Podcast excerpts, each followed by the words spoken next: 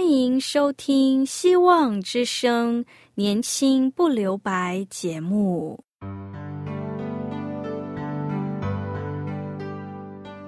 时间是匆促的，岁月流逝，一去不返。别让忙碌与压力阻碍了你享受青春的美丽。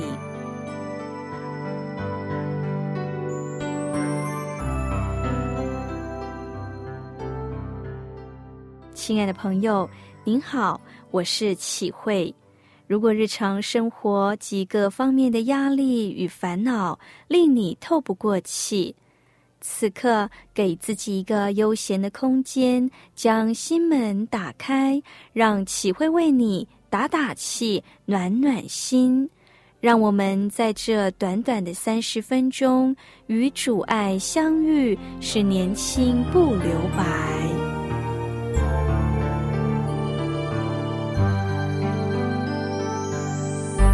亲爱的听众朋友，今天启慧要与你分享的题目是“奇妙的救恩”。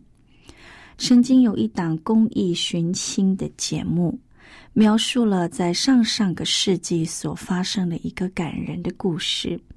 有一对夫妻离开他们的故乡重庆，来到了云南昆明，从事了服装的加工厂。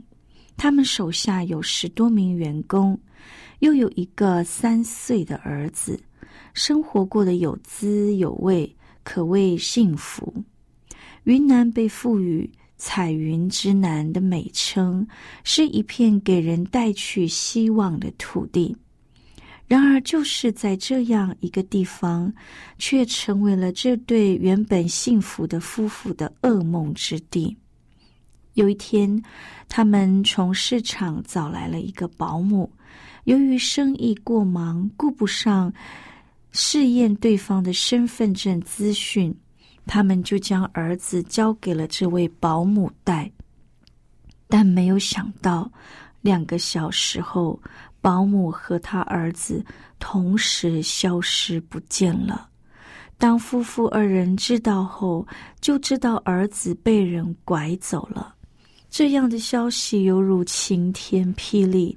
夫妇二人急忙着在昆明的大街小巷寻找，无奈再也不见儿子的身影。发生了这样的事，夫妇二人哪有心思在做生意呀？他们变卖了家产家业，倾家荡产的去寻找他们唯一的儿子。但在这寻找儿子的七年里，他们沿街讨饭，连远在他乡的父母去世都没能回去送终，因为他们觉得没脸回家。一直到二十二年后，透过公安部门抽血入库，经 DNA 比对，才找到了这失散二十二年的儿子。这个故事催人泪下，感人至深。父母为了寻找儿子，付出了倾家荡产的代价。但现在我们要说的，有一个人，他也乐意在寻找你我，撇下的不仅是天上荣耀的地位，甚至为你我付出了死的代价。这个人也是一个寻人故事，就是耶稣在寻找一个罪人的故事。一个人结交朋友，按常理说，往往是看对方是否是一个值得他结交的人。先不说对方的名利地位怎样，最起码在他看来，对方一定是一个比较优秀的人，品格也都不错的人。我想，十之八九的人绝对不会跟一个被人人唾弃、臭名昭彰的恶棍结交朋友吧。耶利哥城历来是一个受咒诅的罪恶之城，从耶路撒冷通往这座城的路上险象环生，因这一路上有许多的强盗出没。耶稣也曾经借着这样的一个事迹，说了一个比喻，就是好的撒玛利亚人的故事。圣经记载，耶稣最后一次前往耶路撒冷，当时有其他的路线可走，他是可以不必经过这罪恶之城耶里哥，但是他却选择了走耶里哥，因为他就是要到这城里寻找一个人，这个人的名字就叫做沙该。那么，耶稣为什么竟为了沙该这个人，特意要从耶利哥经过呢？沙该到底是怎样的一个人？沙该是一个税吏，罗马人深知犹太是一个精明的民族，要在这片殖民的土地上征收他们的税款谈何容易？于是他们想到了一个办法。就是利用犹太人来征收犹太人的税款，沙该就是其中一员。作为一名税官，沙该，罗马政府就会给他一个指定的区域收税。身为一方的百姓，给政府纳税是天经地义的事情，也是每个公民应得的义务。但是当时的犹太人对税吏是深恶痛绝的。原来罗马政府不会让一个税吏发财致富，但是不会管你采用任何方法，只要你把锁定的数目如数上交就可以了。因此，大半的税吏就会在当收的。税额之外，又向自己的同胞强加勒索，然后再将多出来的钱占为己有，中饱私囊。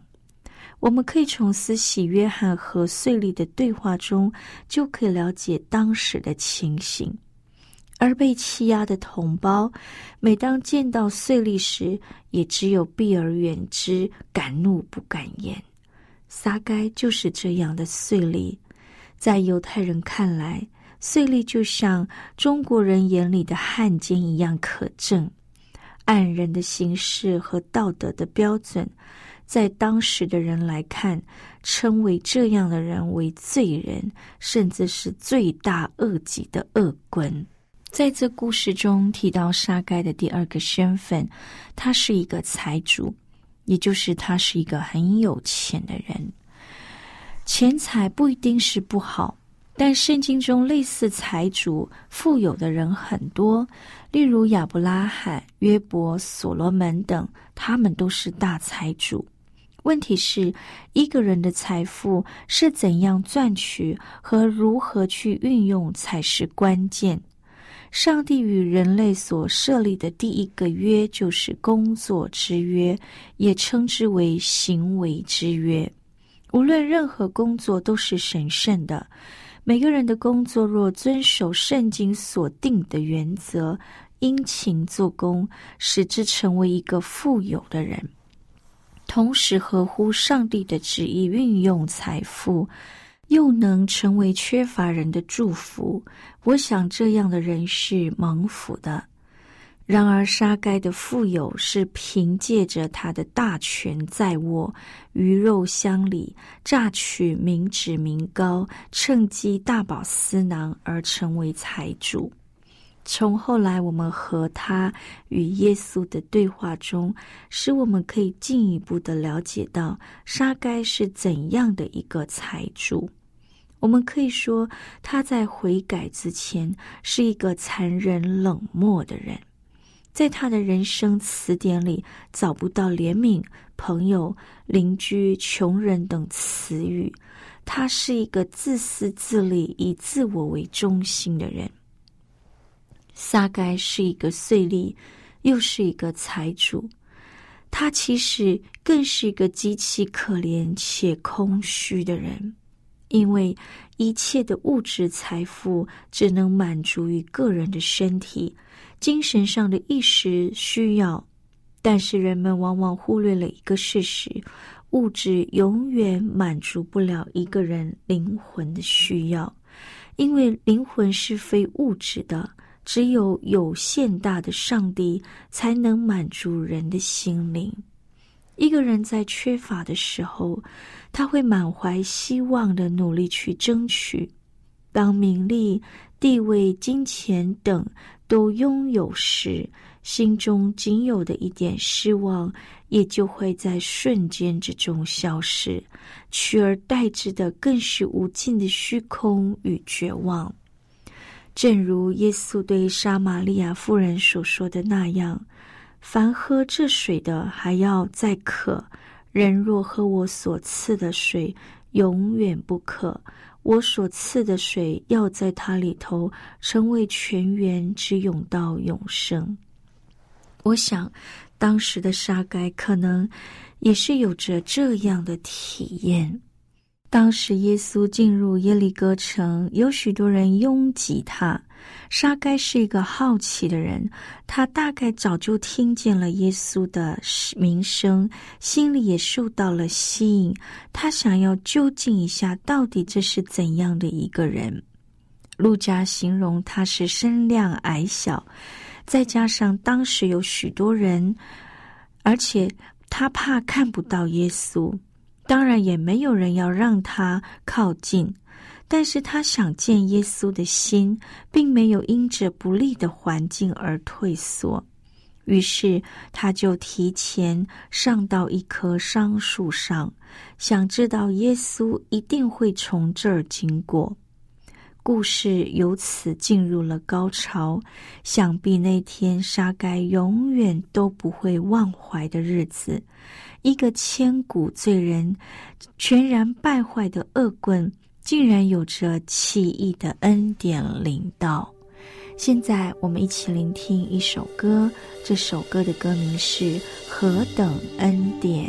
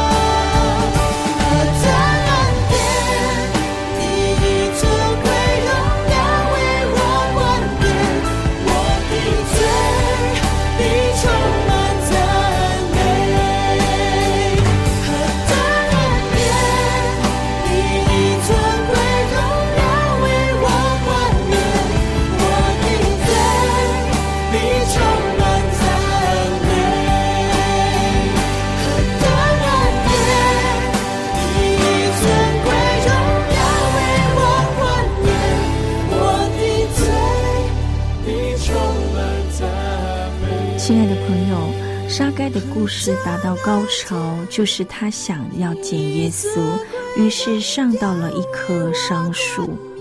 当耶稣走到桑树下，看见了沙该，就说：“沙该，快下来！今天我必住在你家里。”想想看，耶稣的这句话对沙该来说是多么的叫人匪夷所思啊！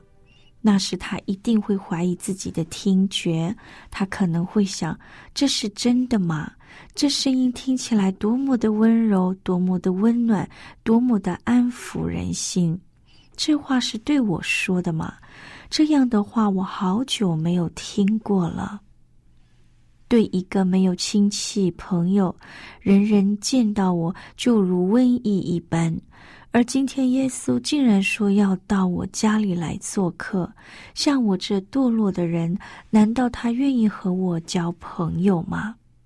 然而，耶稣的这句话同样引起了在场宗教领袖与众人们的惊讶和不解。他们说他进到罪人的家里去住宿。亲爱的朋友，其实我们从前都是杀该。我们或许没有犯杀该所犯的罪，但我们所犯的罪并没有比他轻。保罗说：“我们死在过犯罪恶之中，他叫我们活过来。”没有一个宗教能比基督相比。几乎所有的宗教都是人找神，唯有耶稣自己降卑自己，道成肉身，亲自来到人间，寻找你我，服侍你我，并最终背负你我的罪，被钉在十字架上，付上了生命的代价，成为赎罪祭。唯有耶稣，也只有他能改变人的生命。也只有耶稣赐人悔改的心。我们都知道，那天沙盖的生命完全得到了改变，他悔改归正，领受救恩。